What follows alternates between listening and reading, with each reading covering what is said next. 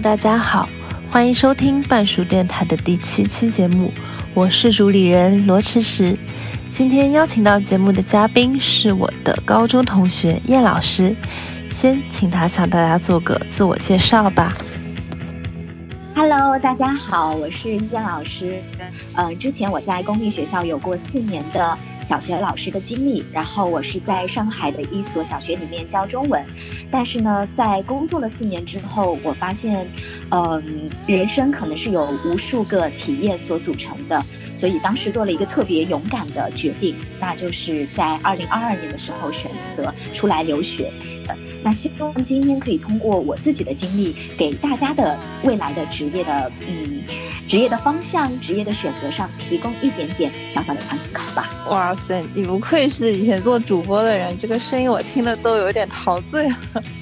那其实我之所以今天来请你做这期节目，也是因为你做的这个非常勇敢的决定，给了我其实不小的触动。呃，我是希望这一期节目，一方面呢是可以从你自己的一个选择，就你选择的这种职业路径，你选择的这条道路中，可以让一些听众找到自己；另一方面呢，就是希望听节目的一些女生可以看到，就是我们做出这些选择的可能性的路径非常的广阔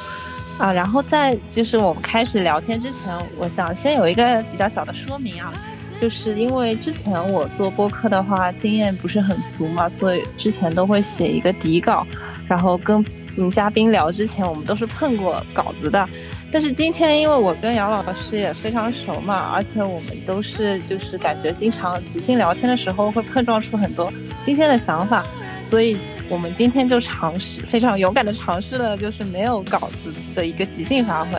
所以，就我也很期待接下来我们会就碰撞出怎么样的一些新鲜的观点。就是你现在，嗯，已经是选择了一个跟原来的职业道路截然不同的方向嘛。那么，其实我相信，在你通往这条道路的过程中，肯定也经历了很多的波折。谈一谈你在这个就选择当中的一些心路历程吧。嗯，嗯。我从小到大就非常明确，我自己是一个很喜欢追求自由的人，所以我的人生信条可能也是说，生命诚可贵，爱情价更高。若为自由故，两者皆可抛。就是我不仅有这样的人生信条，并且我是这样去实践的。嗯，我本人在现实的生活当中，并不是一个对物质要求特别高的人，我从来不买奢侈品，但是我对我居住的环境，还有对于精神世界的。要求会比较高一点，所以我会喜欢看书、看电影、看音乐剧之类的。嗯，嗯，这种情感的体验对我来说是更高级一点的。嗯，啊，前面你问我说，在通往这条自由的道路上面，我有没有付出过什么？有，这就是今天很想跟大家讨论的有关自由的代价。就是一谈到自由，大家会第一个想到的是哇，我觉得那是一种很棒的状态。我要是可以自由就好了。但是在弄清楚了自由，我们先要弄清楚什么是自由之后，我们其实还要再想一想，要达到这种自由的状态，我要做出什么？就我发现，可能很多人是说我嘴上要自由，但他们的心里还把自己放在那个我要被束缚的状态。这么说你能理解吗？可以。对，就是说，我我在离开之前，很多嗯，因为以前跟同事关系也蛮好，然后很多人来请我吃饭，我们在聊天的过程当中，他们都会不约而同的提到说，我好羡慕你的勇气啊，你是怎么去追逐这种自由的生活？嗯，那我我就跟他说，你也可以的哦。你你也要你你也可以去做你想做的事情的。他说我说你想不想出国留学？他说我想啊，我也好想去外面看看。然后我就开始我就企图帮他客观分析嘛。我说好，那你现在手头存款有多少？呃，你爸妈支持你这个决定吗？你想读的专业是什么？好，当我就把这些问题去问下去之后，我就发现他们就答不上来了。也就是他所想象的那个自由，就是就是躺平。但是我想讲的是，自由不等于躺平，自由是等于你知道我想要过的那个生活，不被其他事物所约束的生活是怎么样的。那其实是一个非常具体的事情，就像出国留学这件事，它是自由的。但是我在做这件事情的过程当中，我也需要一步一步脚踏实地。第一步找中介，第二步定学校和专业，第三步考出语言成绩，第四步订机票，嗯，去订机票，然后完成 visa 的申请，然后飞到英国，找到当地的房子，开启一段新的生活。这个中间的每一步你都是不能落下的。那我愿意把它称之为是。自由的一个代价吧，嗯嗯，就是我觉得与其说是，嗯，对，因为代价这个词感觉相对来说会偏向贬义一些。我觉得与其说是一种代价，不如说你的自由其实是更具体的自由。然后他们你提到的那些同事，他们的一种向往，可能只是停留在抽象的一种向往，就我想象中我概念上的一个自由啊。但当你问他非常具体的，你前面提到的，你比如考雅思换英镑。买机票这些事情的时候，其实他是没有去想象过的，所以其实，嗯，我感觉说把代价这个词替换成具体会更好一些，嗯，啊，就相对你现在生活来说，对吧？啊，然后其实你现也刚才也提到了，说你去为了这些留学会做出了很多的准备事项，包括你先心态上的一个准备，包括你现实生活中。很多这种嗯。非常具体琐碎的一些事项的准备，那么嗯就是现在你已经到英国了嘛，然后现在八月份过去的话，也已经过去小半年的时间，然后就是嗯因为这半年是小半年的话，就我们之间也没有太多联系嘛，也想听你聊一聊，就是你现在的这样一个。真实的落地的生活是怎么样的？就跟你之前的一个想象，它有没有一些出入？大多数时间其实都是花在读文献、找资料、写论文，呃，然后回来之后，因为外面中餐厅也很贵，那自己做饭，做完饭就要洗碗，洗完碗又要做家务，做完家务还要洗衣服，就觉得说，在国内可能我会倾向于把这些东西给外包出去。因为我我叫一顿外卖也不会很贵嘛，但是在这里就动辄，呃，差不多人民币七八十块的一碗面，确实对我来说是有一点点小小的负担的。嗯，我我不想让自己吃的太省，然后但是也不想让自己吃的太不好，那唯一的选择就是我自己做。刚到这里的一个最大的出入点，我觉得是在我对专业的想象上面。那首先想跟大家讨论的一件事情，就是英国硕士到底水不水？就我发现很多人是这个话题好，对，就是英国硕士到底水不水？因为今年我们学校，因为我是南安普顿的学生，今年我们学校就因为嗯，整个教室里面教授跟学生全部都是中国人，这样的一则小视频就是冲冲到了热搜。我想大家也应该都看过那个视频，对，南安普顿。你也据我所知，我没有看过这个视频，我只是听说就是有一些别的学校是这个样子的，就是整个专业都是，嗯，你刚才提到的这个全是中国人情况，但是我没有听说是南安普顿，我听到的是格拉斯哥大学。啊，不重要，这是小插曲，你你继续。那就说明什么呢？就是说你也看到了，我也看到了，但是有的。甚至有的视频，他可能换汤不换药。今天跟你说，哎，这个视频是南安普顿；明天他在另一个平台说这是格拉斯哥；明天他再换一个平台说这是爱丁堡，就是都有可能，对不对？对，嗯，对。所以这个就涉及到说，我们怎么样去，呃，等一下，呃，这个问题其实来自于留学能够你你想要从留学当中获得的东西是什么？嗯。那南安那天那则热搜，就是而且是我们刚刚开学那会儿，我最动荡、心态最建设、最动、最动荡的那段时间，就是说啊，我在上海生活明明也挺安稳的，我干嘛要来这里遭这个罪的时候，然后又发现这样很糟心的事情，哇，真的雪上加霜这种心对雪真的就是 无疑是雪上加霜，就一下子没有办法调整自己的心态嘛。但是后来我是慢慢的去发现，嗯，那只是舆论和新闻。什么是新闻？我肯定会去挑那些能够引起大众情绪变化的、具有吸引眼球的东西作为新闻，对吧？对，你想象当中的留学肯定是说我能去接触到外国人啊，我肯定是肯定是我去接触外国人，我去学习外国的知识。然后你一看，哦，全部都是中国人，你下意识的就会觉得说这个留学它是不是骗钱的？那我们先反过来来想，是什么影响了一个学校的学术荣誉呢？是在这个学校待着的这些人的人种吗？是他们来自的国家吗？嗯，我想不是吧。我这句话好老实啊。真正能够学影响一个学校的学术荣誉，我就先不说 QS 的排名了，肯定是这个学校老师上课怎么样，他所传授的知识是不是具有系统性的理论性的这种支撑，他上课的质量，他布置作业的质量，他会指导你去完成你学术写作的，给到你学术支持的这些能力，这才是我们去评判一所学校它是否是不是一所好学校的这样一个指标。那当然。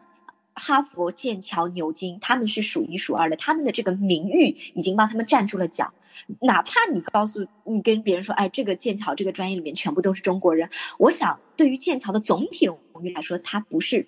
不会受到什么太大的影响。但是对于英国其他的这些学校来说，人们就会下意识认为说，啊，那这个肯定很水。为什么？因为大家没有了解过这些英国除了剑桥和牛津之外的学校。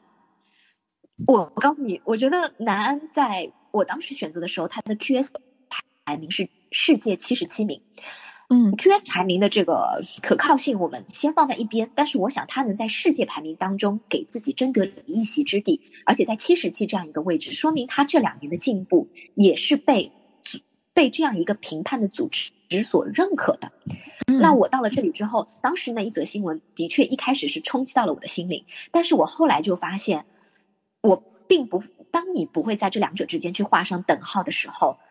你就这个逻辑，你你就打破了这个逻辑。包括那时候，我还有个朋友在哈佛读教育学嘛。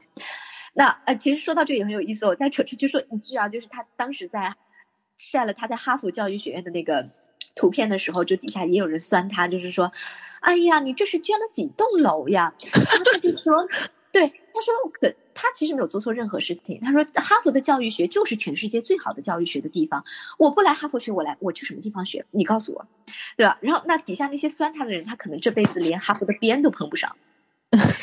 就我觉得这也很有意思，就是说，你你不你你一定要知道，你的人生、你的学术成就是不是被这些网络上的人所评判的。但什么人拥有具有评判的能力，是为了来看到你学历的那个 HR，他怎么想？”他认为你这个学历水不水，那才是最重要的事情。所以我不喜欢的这样的一则视频的背后，是因为我觉得它掀起了一种舆论的导向，就是让大家觉得英国留学好像是很水。我们就说，我们每次在班级群里讨论的时候，就在讲，哎，让这些说英国留学很水的人，让让他来写论文，来让他一个礼拜写两篇试试看，他写得出来吗？呃，就是你没有真实经历过之前，未知全貌，不要予以置评。是我，这是我自己的一个一一个想法，因为后来就是随着我的了我我的我的学习慢慢的走上正轨之后，我发现这里的数据库的资料是非常完善的，它进行学术研究的过程是非常规范的，而且它也真的是为我提供了另外一个视角去看待教育研究这件事情。但是有没有让我失望的地方？有，因为我作为一个有经验型的老师，他如果在课堂上。跟我谈的是一些实际课堂当中的案例分析，那在我眼里看来，就是 just a piece of cake，有点就是这真的是有点有点小儿科，就是我会觉得啊，就这，对，这个这个就就是换或者换句话来说，我在我们学校待着这四年，这四年里面每一周的教师培训、区里培训，已经相当于我读了一个教育学硕士了，嗯。是这样，没错。所以我觉得，其实你去聊自己的一些留学体验，肯定跟很多啊，包括我在内的，就留学生，啊，我们是直接本科毕业就去选择留学这样道路的人，肯定是有很大不一样的。我因为我们当时去读研的话，其实几乎还是延续自己本科时候的一个习惯。啊，就是上课认真听讲，下课认真写作业，就是几乎没有一个现实实战性的一个东西存在。包括你前面讲到，就你觉得这种 piece of cake 的这种心态，肯定是啊，直接去读研的留学生不具备的。我觉得也是很大的一个优势。然后你前面讲到很多小的点嘛，我我小小总结一下，我觉得非常有意思啊。一个就是大家经常会聊到的英国硕士水不水这个话题。因为我自己很多朋友也是从英国留学回来嘛，然后包括我自己，嗯，你也知道我做的一个那个文化沙龙，我们有一次活动的时候，啊，就前面坐了一排女生介绍过去，都是英国留学回来的，然后旁边就有一个男生就发出那种声音。怎么又是英国？就是那那种，就是其实他是只是，呃，for real，就是现在他公务员不是很火嘛？前面你也提到体制内很火，就他是一个公务员，所以就是他可能自觉好像高英国高人一等那种，对那种就是非常嘲讽的一种语气，好像就是英国回来。其实我就觉得好像他的这种嘲讽已经代表了他们这种。嗯，就体制内的那种心态，就是你英国回来又怎么样？你能像我一样 考上公务员吗？就是这这种心态，你明白吗？就是我虽然没有跟他深入聊，我就是只是从他那一句嘲笑中，我感受到他那种嗯高人一点的那种感觉。就像你那个说在哈佛教育学的 offer 下面嘲的那个人啊，他肯定也是觉得啊哈佛教育学又怎样？就是就是。现在好像就有这样一个分歧，就觉得说，呃，这种留留学可能并没有像原来那样光鲜亮丽的吸引人，反而它成为一种，呃，so what 这样一个啊对象。所以，所以就是我觉得说不一定要像原来那样，好像留学生有那种光环，但是我们也不需要觉得好像我去留学就是他们口中嘲讽的。很水或怎么样，就就像你前面提到，这种心理建设的过程是很有必要分享出来的。我相信很多人他可能也在读书或者求职的过程中遇到过像刚才我提到那个公务员男生这样的一些嘲讽，甚至来自 HR 啊，这 HR 他不他没有留过学，他不了解英国的这个制度的话，他就会产生这样，因为这种舆论导向产生一些呃偏见。所以我觉得就是去聊这个话题还是挺有用的。你你知道我现在甚至呃，我我先插一句，就是说你知道我现在甚至会觉得什么？就比方说我出去跟别人说我是上师大的，别人还可能认可我一点。但是我别人跟我说，哎，我英国硕士，然后别人说切，就是会有这样的一种感觉，就是可能我的硕士学历都就都不值。对，但事实上是不是？就我前面还想跟大家讲，就是叫做学历祛魅嘛。但是你一定要知道，所谓的学历祛魅、金钱祛魅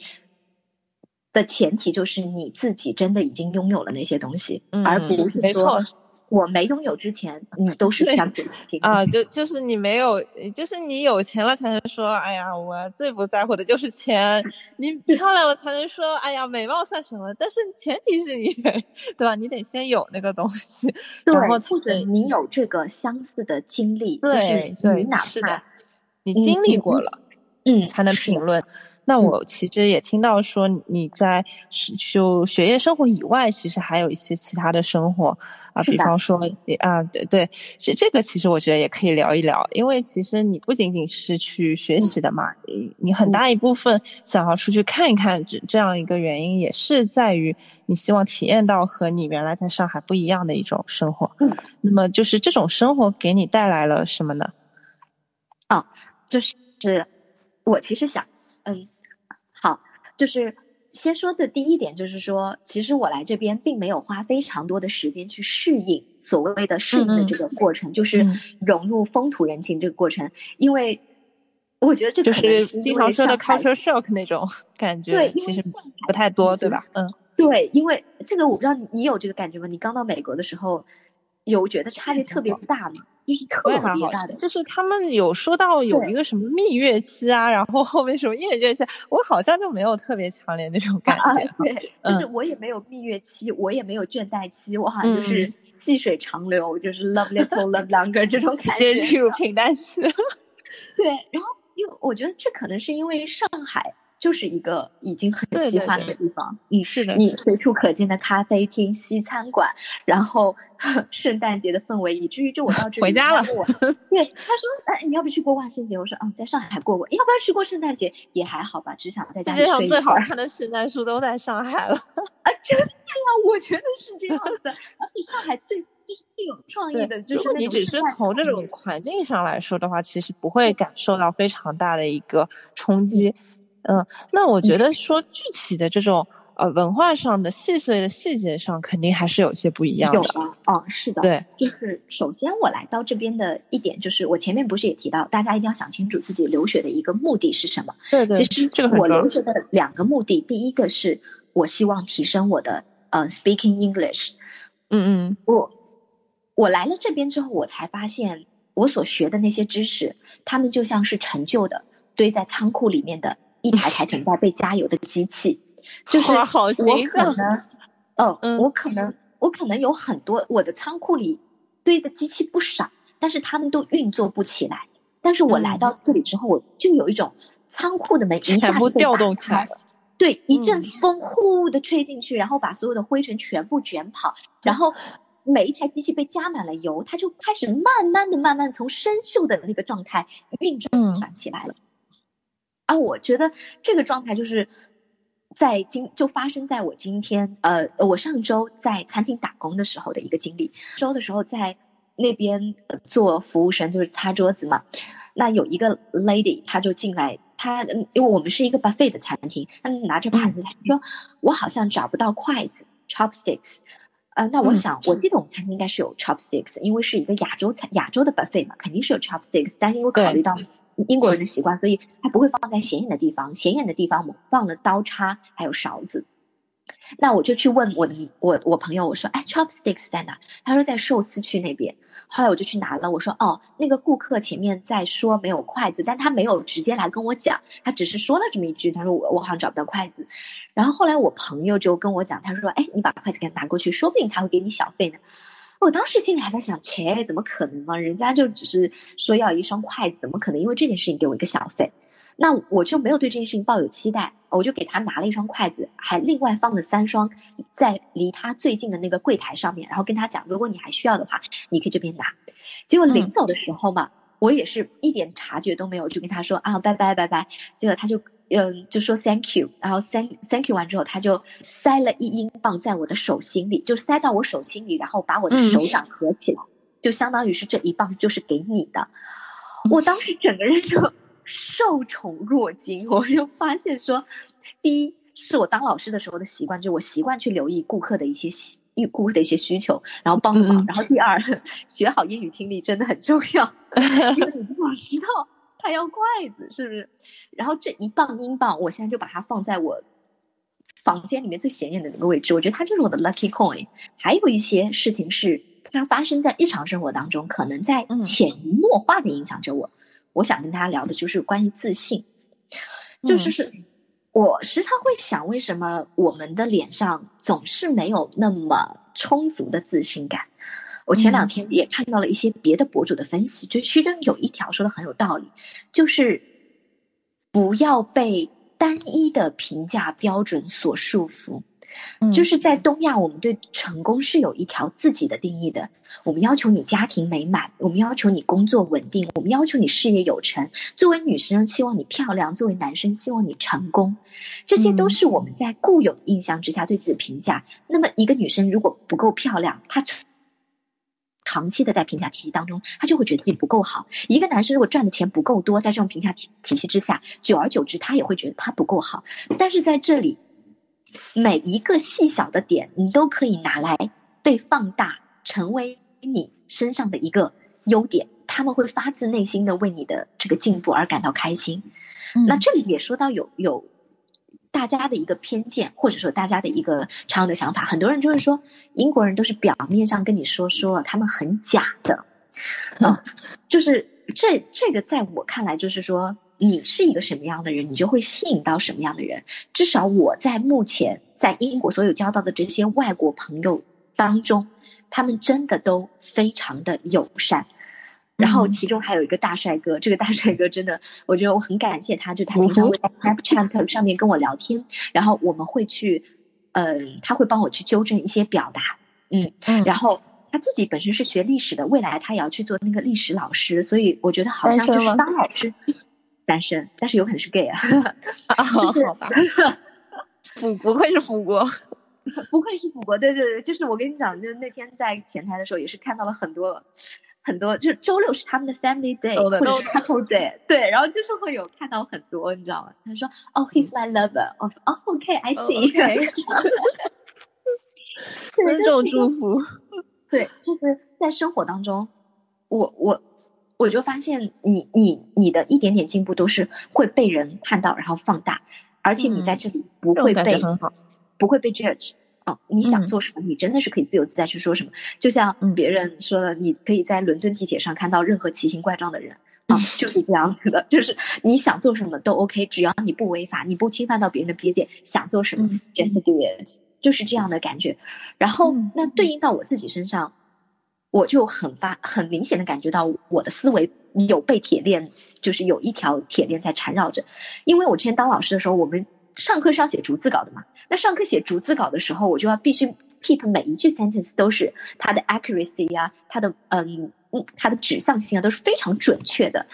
但是在这里，我的英文毕竟还没有达到一个很 fluency 的一个状态。那我在有的时候就还是会卡壳。那第一次的时候呢，也是就是跟这个大帅哥，这个大帅哥人真的很好，他的名字叫 Matt。跟他说我写 essay 的时候觉得压力很大，所以我买了一些 snake 在家里。然后他就整个人震惊，他说：“你买了一些 snake。”然后我当时整个人就啊，我就躲到了我朋友的后面。他说：“啊，我猜你是想说 snack 吧？其实只是无伤大雅的一件事，对不对？”但是我当时蛮可爱的。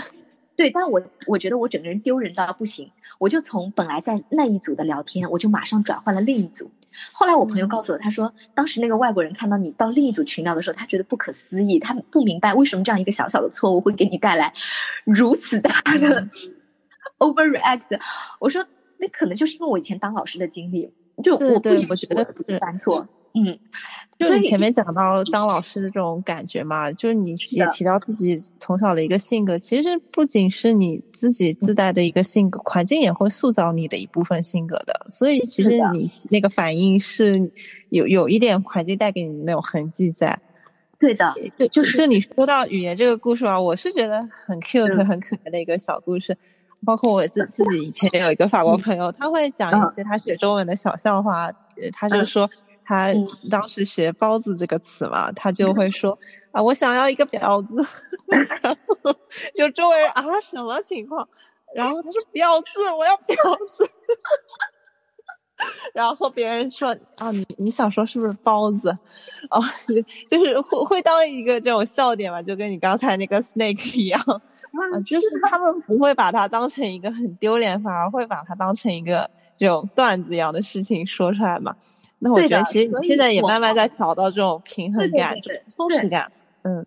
我我后来就是昨天回来的时候，我想了一下，我说燕老师不能轻易认输，我不能就这么被打败。后来我就昨天想一下那个情景，你知道吗？就如果真的我下次说了 snake，然后别人说啊，你是不是想说嗯 snack 呃 snake 的时候，我我我就我就我就跑回去说。哎 Guess what? In our country, people eat snake，是不是？那你就你也就化解了这件这件事情。我说，呃，然后你甚至还可以说，Do you want to go back to my home and have a look of the snake？对不对？你就你你就是大胆一点，你就是跟他就是这个有点像什么神经病文学、发疯文学。你说，嗯，确实是这样。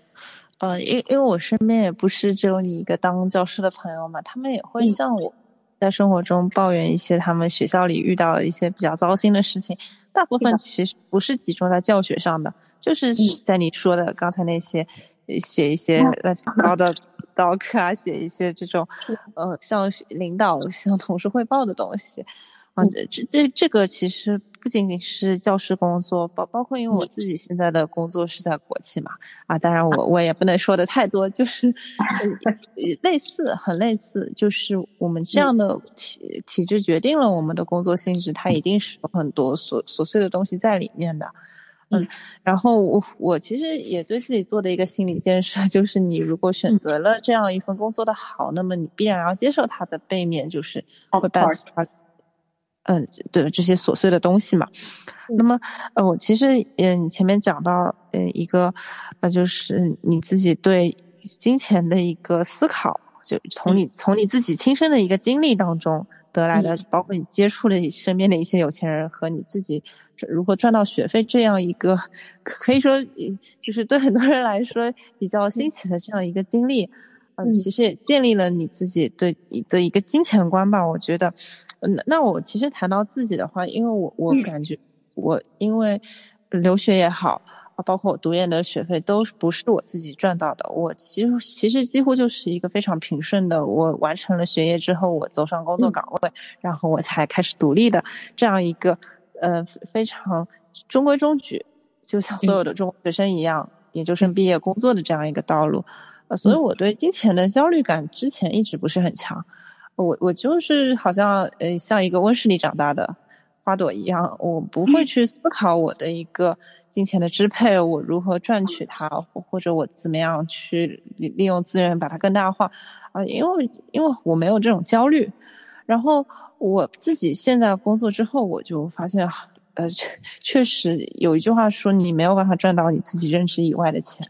对我来说，真的是这样，因为我没有去思考过，呃，我就是没有去进行过投资类的活动。那么我必我所有的思考，可可能我自己平时读书也好，都是集中在我的兴趣点上。呃，我更加喜欢文学类的、历史类的书籍，我就会去看这样一些书。就是我不不太会去进行，啊，怎么搞钱，怎么样去投资这样一些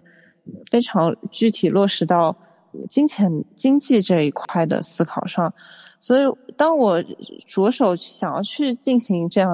一些，就是别人可能很早以前就开始思考的。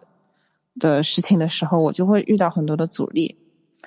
就是我现在经历的一个事情，就是啊，我我怎么样去？呃，我虽然不知道你现在具体的工资是怎么样啊，但是我印象当中迟迟……那我我觉得我我知道，就是其实我不是向你在提问嘛，我更多的就是分享我现在的一个感受，因为是从你刚才的聊天中延伸出来的。啊，因为毕竟这是一个我更多是以以你为主导的节目嘛，对对，我就是会从你的这些分享当中延伸出我自己现阶段生活对生活的一些思考，啊，就是我想可能也会有人跟我一样，对吧？他是这样一个非常平稳的路径，然后慢突然嗯就会发现说，其实嗯并不是就是有你以为的岁月静好，其实其实是有人在替你负重前行这样一种感觉。那在这里，我想再补充，对，那听完迟迟的，其实我可能想再补充一点，就是保持对生活主动出击的态度，会比被动应对要来的好。就是很多人会把体制当成是遮风避雨的港湾，但是体制在保护你的时候，也一定是在束缚你。嗯，所以永远要保持自己能够主动向生活出击的。一种能力，这样就不管明天发生什么，你都可以游刃有余的去处理，就是有点像说是鲶鱼效应吧，让自己时时刻刻就是是头顶是有把剑悬在那里的，你不知道它何时落下，但你的人生是带有一点点的紧张感。嗯嗯，今天的话，我觉得你带给我们更多的思考是关于你自己的一个，嗯，就是从你的这个体制内跳脱出来。啊，从一个相对不自由的状态到你现在去慢慢找寻到一个未来的方向，感觉其实已经有一点像那个《桃花源记》里面豁然开朗那种状态，慢慢的看到就是越来越清晰的一个光源在那边。嗯，然后我其实还想聊聊一个点，就是呃，就像我们这期播客，其实我最开始拟了一个标题嘛。前面是讲到你自己是辞掉编制去留学，然后后面我写的是一个女性人士的无限可能。那么好像聊到现在有那么一点标题党，就是我们完全没有提到女性啊。我其实感觉这个是对的，因为我们更多是希望我们 focus on 就是我们自己的一个人生规划，我们自己的一个想法，而不是说去强调我们是女性这样一个身份嘛。呃，就可能现在经常提到女性主义。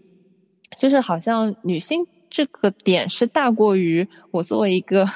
people，我作为一个 person 这样一个去拎出来单讲的。我其实不希望是这样。我我，但是我为什么还是把它放在标题里了？我其实觉得说，因为呃，我们有女性这个身份，它带给我们更多的还是会有一些挑战的。呃，我我相信我说的这边你也肯定理解，就是我在标题里第一个我写到了你辞掉编制去留学的这样一个年龄，呃，因为我觉得这个年龄它其实是有一点分水岭意义在的，它并不是说像我们就可能，比如说你说二十四岁，那真的说说白了就是一个你干啥都行的年龄，就是就是我我现在想 gap 一年，我现在想辞掉工作，好像都可以。但是二十七岁其实它是一个你需要选择的时候了，它就是可以说你的选择是更加理性，他你的角色必须是要对你的未来负责这样一个年龄，尤其身为女生，我觉得你应该理解，就是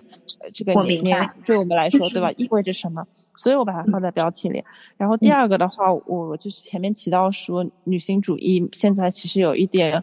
过于怎么说呢？矫枉过正，就是有点像正确的废话，就好像我们提到女性人生啊，就必须好像是我们也可以，我们也可以有丰富的可能。但是我是感觉说，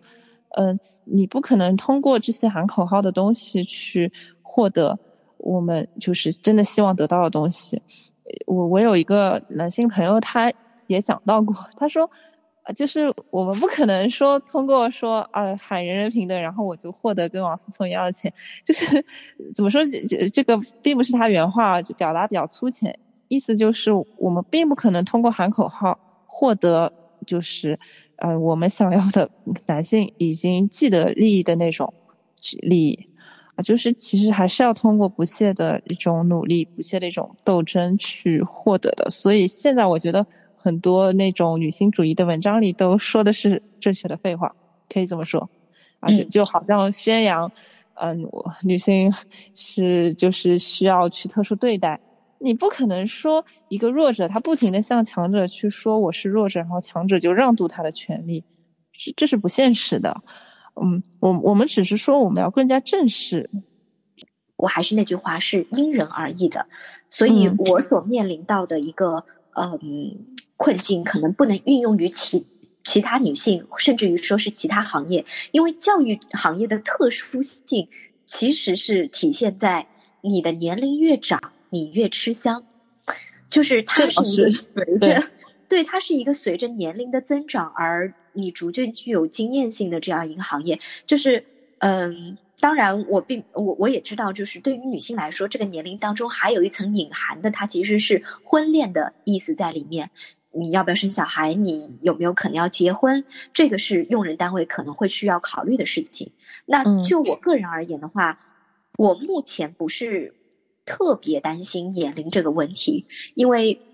我二十七岁，然后现在是四年公立校的经验加上一年的留学经历，我想哪怕我回到中国，我还是有比较大的一个工作的选择空间。嗯，这是我之前在出国留学就已经想好的。当然，我如果不回去，我要留在这边。呃，如果我要去考中文，因为我接下来的计划是想要在国内当中文，在国外当中文教师的这样的一个想法嘛。因为我觉得我没办法去教中文，所以我最近在 networking 一些在英国当中文老师的人。嗯，我想通过他们的一个经历来知道在英国当中文教师的一个真实的情况是什么。所以，对于我来说。年龄，它也是像我们之前所提到的，这是外界给到我们的一个一个一一个束缚。就是我越是想在什么年龄之前完成什么事情，我反倒觉得那是我做不到的。虽然我们今天的主旋律是工作，但是我在这里插一点点跟情感有关的东西，因为作为一个女性来说，呃，我可能会比其他的女性的情感需求度非常高，所以我是一个很需要被爱的人。但是我是在来英国的这个过程当中，我发现我的人生可以被更多的东西所填满，学习、工作、实现梦想、培养兴趣爱好。嗯，那我发现，如果我把目标 focus 在我一定要找到一个人来给我足够的爱，那这是一个我可能没有办法碰到的一个目标。但如果我能够把我自己的生活变得充实，那我相信。就其实你会遇到那个对的人的可能性更高。那如果把它类比到工作上来说的话，你越是想在说，我三十岁前我一定要找到一份稳定的工作。那我现在来回看，就整个中国的这样的一个市场，说也好，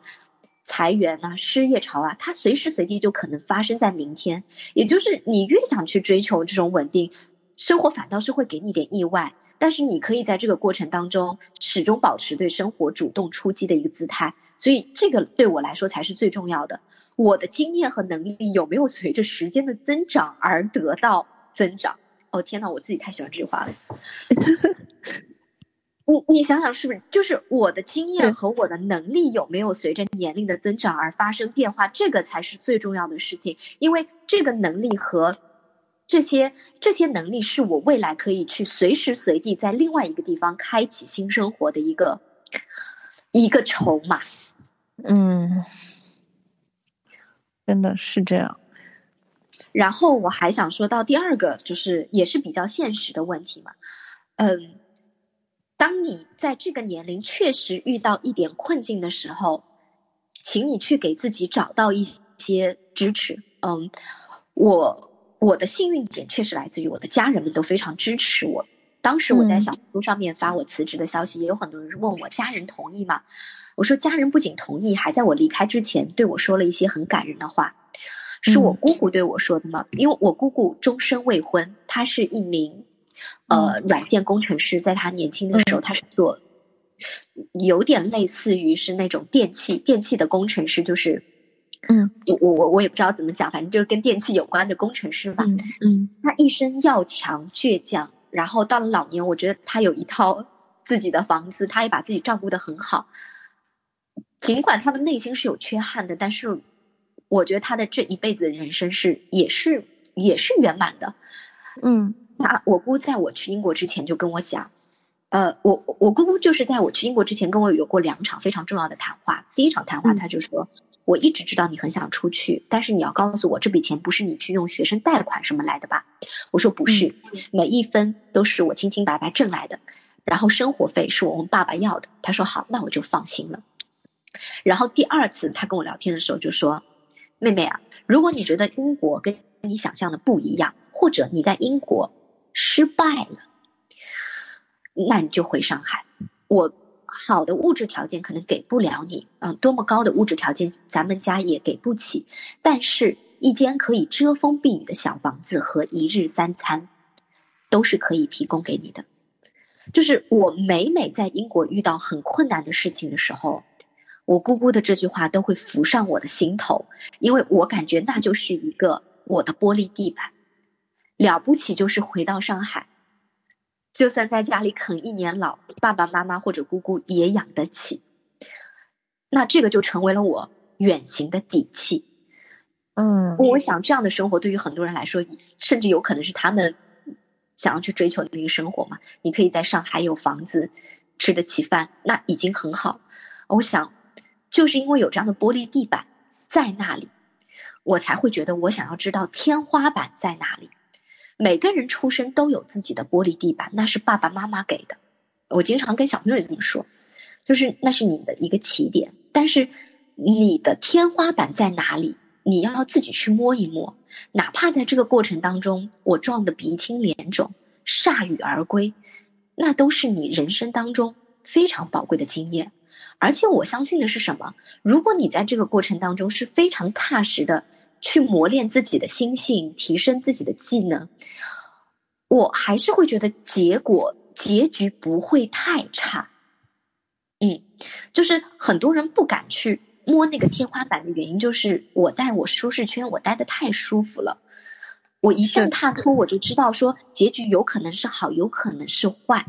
但是很多人会把注意力 focus 在。我不行，我觉得我可能会失败，我可能会步行。上面，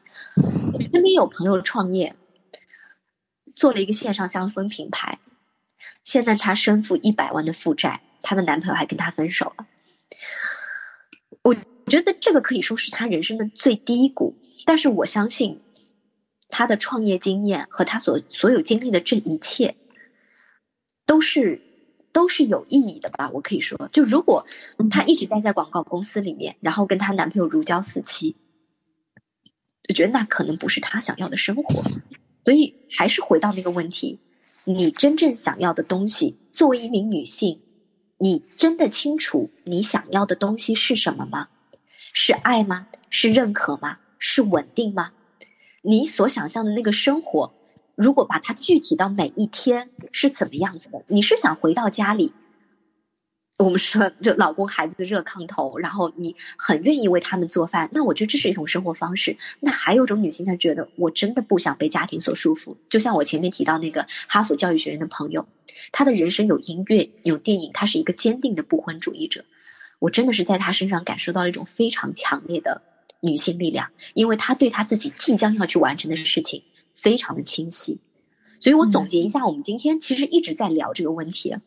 所谓的自由是什么？理想生活是什么？我怎么去解决当下的困境？就是你要对自身有足够清晰的认识，以以及对你的环境有足够清晰的认识，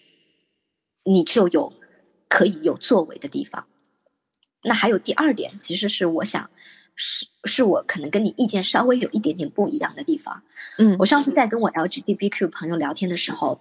因为他在教室里挂了一面彩虹旗，彩虹旗上写着。Everyone is welcomed，每个人在这里都是备受欢迎的。他说：“我挂上这面旗子的时候，心里就在想，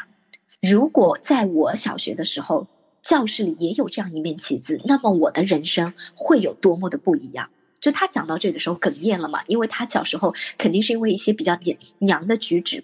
遭到了周围人的霸凌。对，这就让我想到，我们就进一步去探讨。说，所以为什么我们一定要为 LGBT 发声？我们要为女性发声，我们要为黑人发声，因为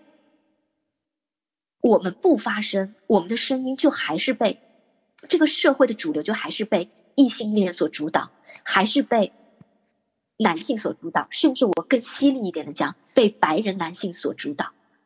嗯，所以我会我的观点会是，矫枉必须过正。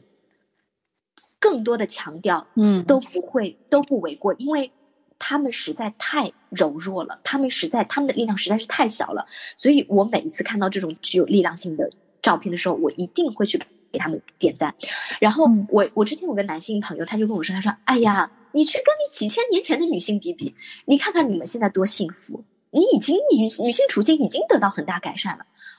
我每次跟他讨论到这个话题的时候，我就会收起那种嬉皮笑脸态度。我说：“对，那正是因为在这几千年的过程当中，无数人流血过、牺牲过，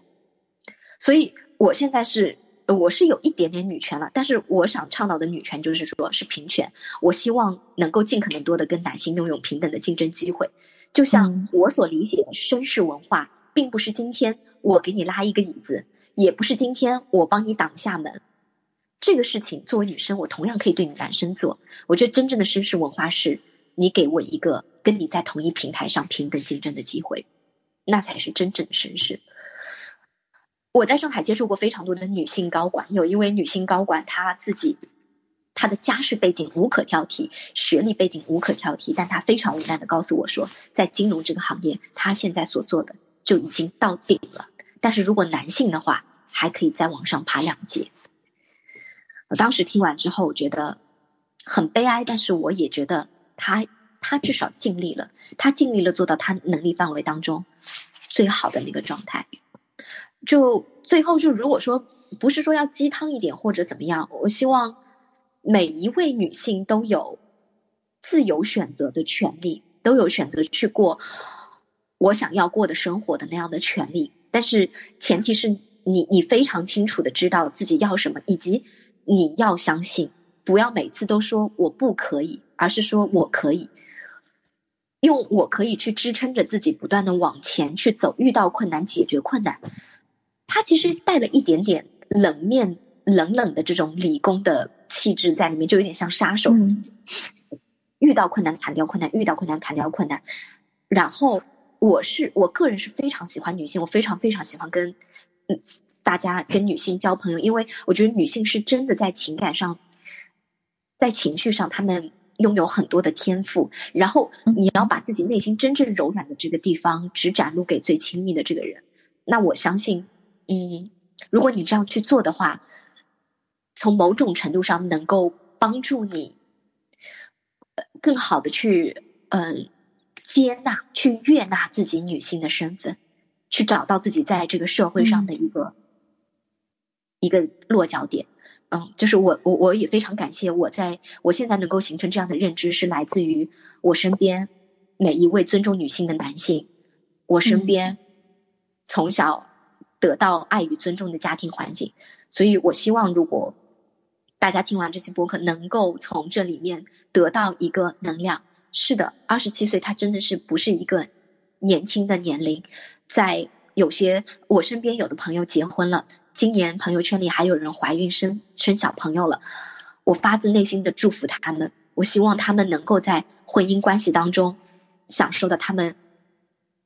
美妙的婚姻给他们带来的那一切。就只要他他们 enjoy，我就觉得很 OK。但同时，作为老师，我也知道家庭。并不意味着你成立了家庭，你组建了你你组建了家庭之后，你的生活就是一帆风顺。组建了家庭是需要更大的心力去维系的，而在这个过程当中，如果你的人格还不够完善，恰恰你组建了家庭会照见你人格当中尚且需要被完成的那部分。如果你觉得你找到了一个可以终身依靠的工作，那么接下来你就要迎接你被他的束缚。所以，没有什么东西是一成不变的，也没有什么东西是可以被一个数字所定义的。你要相信自己正走在这条正确的道路上，然后用这种自主的心态去去生活。而说白了，就是我觉得不要向外求，向外求就是我今年二十七岁，我今我现在要去结婚了，我再不。结婚，我我我我我的我的恐惧其实是来自于生育恐惧，因为我非常喜欢小孩子，所以其实我是一个很想有小孩子的人，但是我的勇气没有到那种我可以去借精生子的这个程度。包括我对 我对美满家庭也有我自己的设想跟渴望，但是我也知道我自己现在生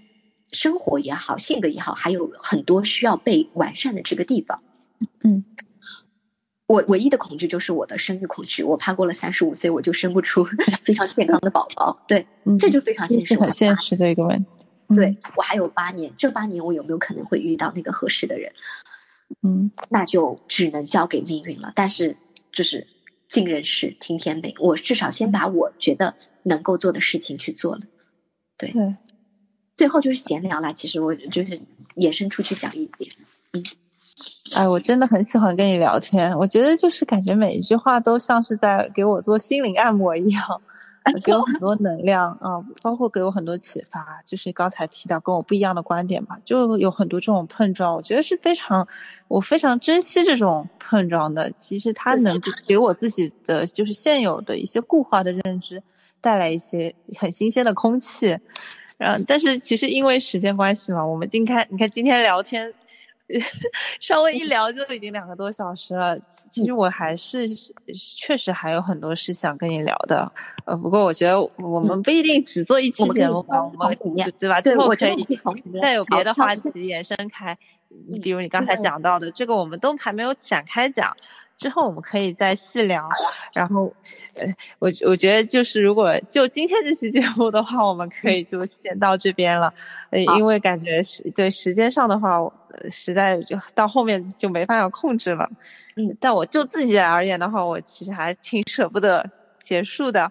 嗯，我我其实想讲讲我自己今天跟你聊下来一些体会。好的，嗯，就其实我自己想到一个故事，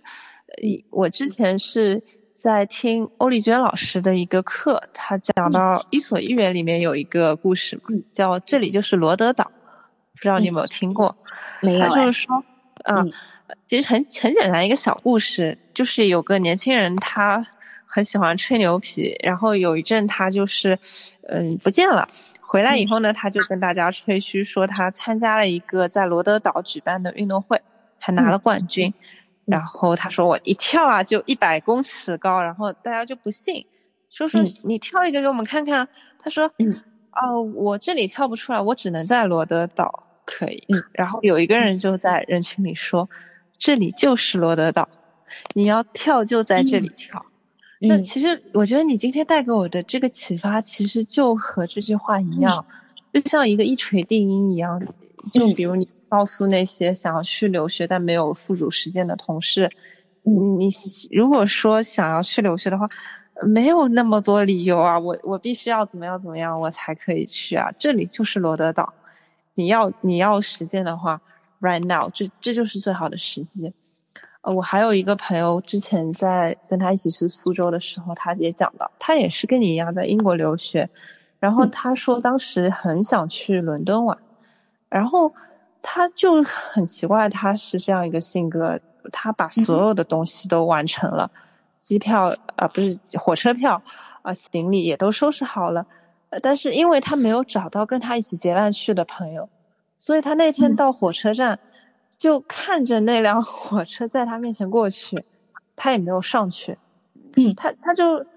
嗯，然后他就是，嗯，说说了一句让我印象很深刻的话。他说：“我的人生里充满了那辆开走的火车，就是哇，就有无数这样的瞬间，就是明明可以抓住，但是，对对吧？就是明明可以把握住，我甚至前面的所有准备我都做好了。”只是因为一个小小的一个原因，就是没有结伴同行的朋友，就没有踏上那辆火车。所以我觉得它结合起来看，就就是前面一个是这里就是罗德岛，还有一个就是他说的这句话：“我的人生中充满了那辆开走的火车。”我觉得他们其实有一点嗯一脉相承的道理，就是你今天分享这些故事里，那那我带给我的这种感，嗯。我我会想把你刚才说的这个语言，还有你朋友的这个故事，我再把它提炼一下的话，就是变成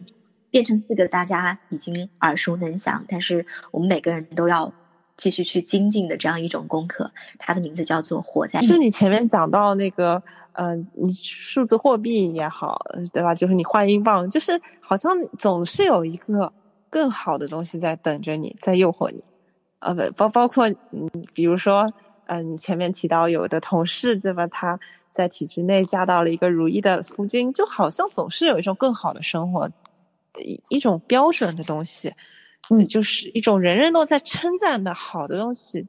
在放在那边。然后在这些声音的影响下，其实感觉我们很难去做出割舍，然后我们甚至会为了这种声音去做出很多的努力。就现在不是把考上编制叫做上岸嘛？然后就很多人不是会发帖说，啊，我怎么怎么努力上岸了，但是发现哇，这种快乐如此的转瞬即逝。其实我觉得，就像你前面讲到很多这种，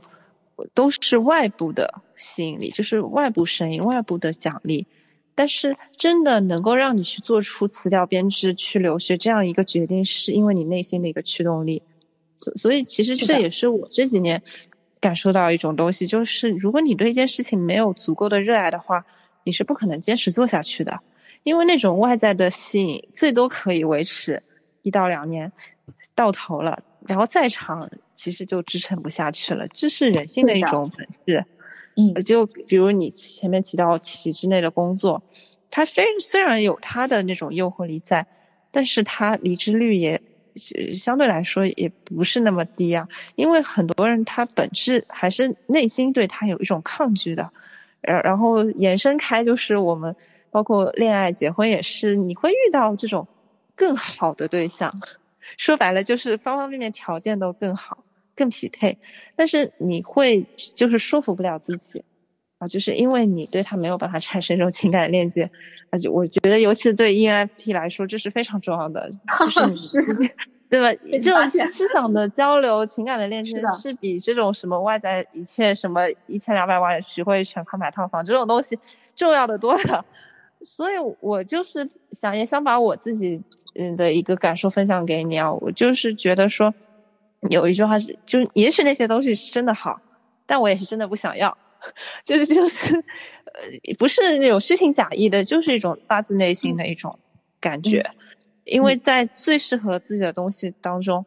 就是有一些，比如像你现在这种放弃大家人人都觉得好的东西，去选择一条呃自由的道路，那么不乏就是别人会觉得很难，所以很多人都会选择放弃啊，去想当然觉得我选体制内或者我选这种稳定的道路也很好，但是内心的那种抵触，最后还是会把你逼回到你原本就该走的那条路上。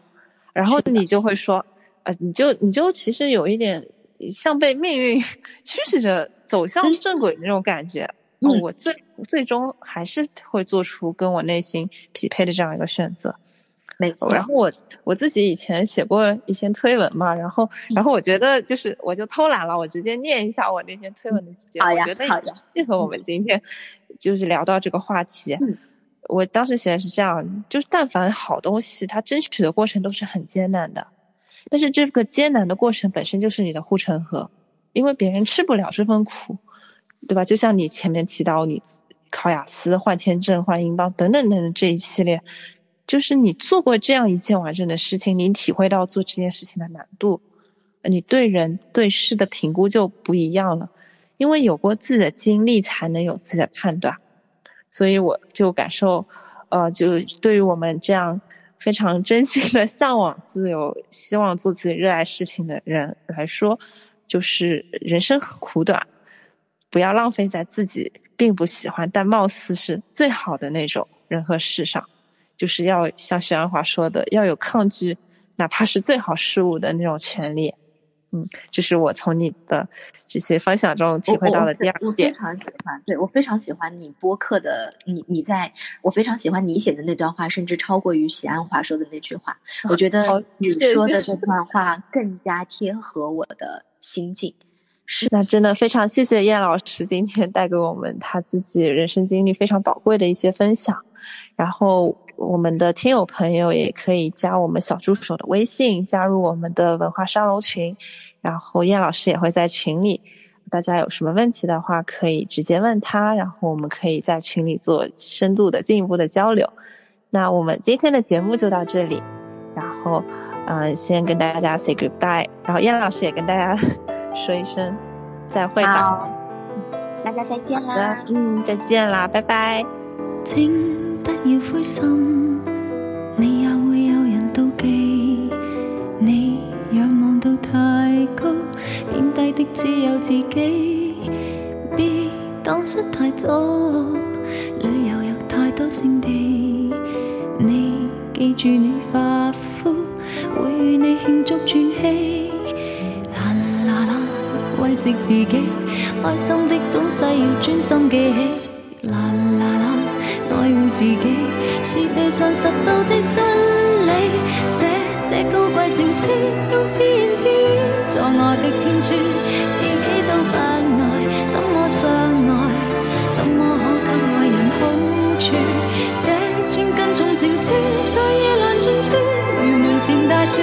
没有他倚靠，归家也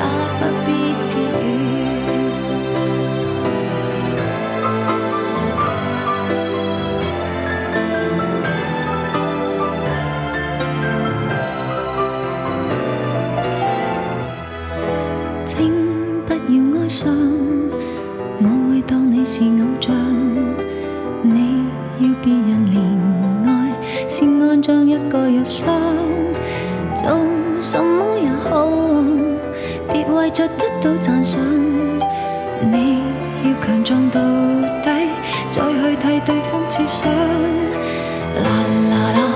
慰藉自己开心的东西要专心记起，啦啦啦，爱护自己是地上拾到的真理。写这高贵情书，用自言自语做我的天书，自己都不爱，怎么相爱？怎么可给爱人好这千斤重情书在夜阑尽处，如门前大树，